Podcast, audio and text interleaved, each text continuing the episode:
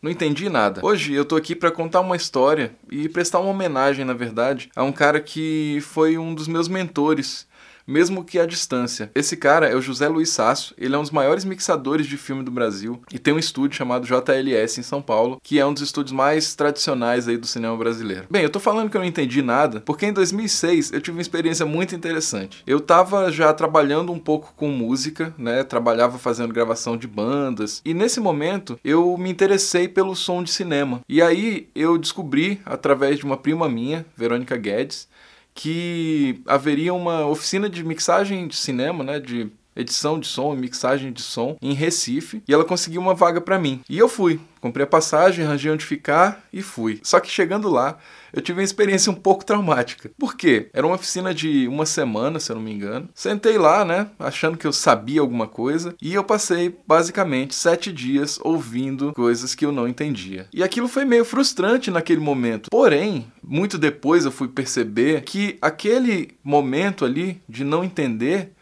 ele foi decisivo na minha carreira, porque apesar de eu não ter entendido, eu anotei tudo e eu deixei um gravadorzinho, né? O Sasso permitiu que eu gravasse o som da aula dele deixei um gravadorzinho lá e gravei o som de todas as aulas. Chegando em Brasília uma semana depois, eu tomei a seguinte decisão: eu não entendi, mas eu quero entender o que, que ele estava falando. E fui buscar todas as referências que ele passou. Fui ler os manuais da Adobe, fui ler livro de mixagem de cinema, fui assistir os filmes que ele tinha citado, fui atrás. E passei talvez aquele ano e os próximos anos reescutando todas aquelas aulas ao longo das minhas leituras dos livros, das buscas. Naquela época não tinha tanta informação assim até no YouTube, né? O YouTube estava começando talvez. Então não tinha essa informação em vídeo tão disseminada. Então aquele aquele áudiozinho mal gravado que eu fiz foi um dos maiores divisores de água da minha vida. Foi a partir dali que eu comecei a me formar enquanto profissional. Daquela oficina de sete dias que eu não entendi praticamente nada, mas eu via né, que eu queria entender e eu realmente coloquei aquilo como uma meta. E aí o Sasso, sem saber, ele me acompanhou durante muitos anos com aqueles pequenos áudios. Ele para mim foi um grande mentor. Por mais que a gente não tenha tido tanta proximidade na época, eu tímido, né? Eu ainda troquei alguns e-mails com ele. Dois anos depois eu tive a oportunidade de conhecer o estúdio e a gente manteve um certo contato à distância, mas sempre que eu tinha alguma dúvida pontual, eu escrevia para ele, ele me respondia prontamente com o maior prazer. E aí, anos depois, talvez uns três anos atrás, a gente se encontrou aqui em Brasília para uma oficina que era a mesma. Ele deu uma oficina bem semelhante no Festival de Cinema aqui de Brasília e eu participei. Só que agora numa posição completamente diferente, porque agora eu entendia tudo que ele estava falando.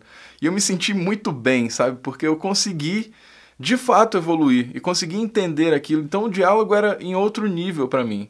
Aí a gente teve a oportunidade de sair, né, almoçar juntos, trocar muitas ideias e ele sempre ainda nessa posição de mentor para mim. O Sasso é um cara que, por mais que ele não saiba, ou ele saiba, porque eu já falei isso para ele algumas vezes, ele foi um grande mentor e é um grande mentor para mim. E eu tenho um grande prazer de estar dialogando diretamente com ele.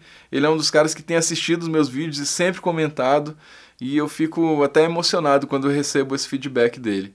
Então, essa é a minha história do momento onde eu não entendi nada e como isso marcou a minha vida.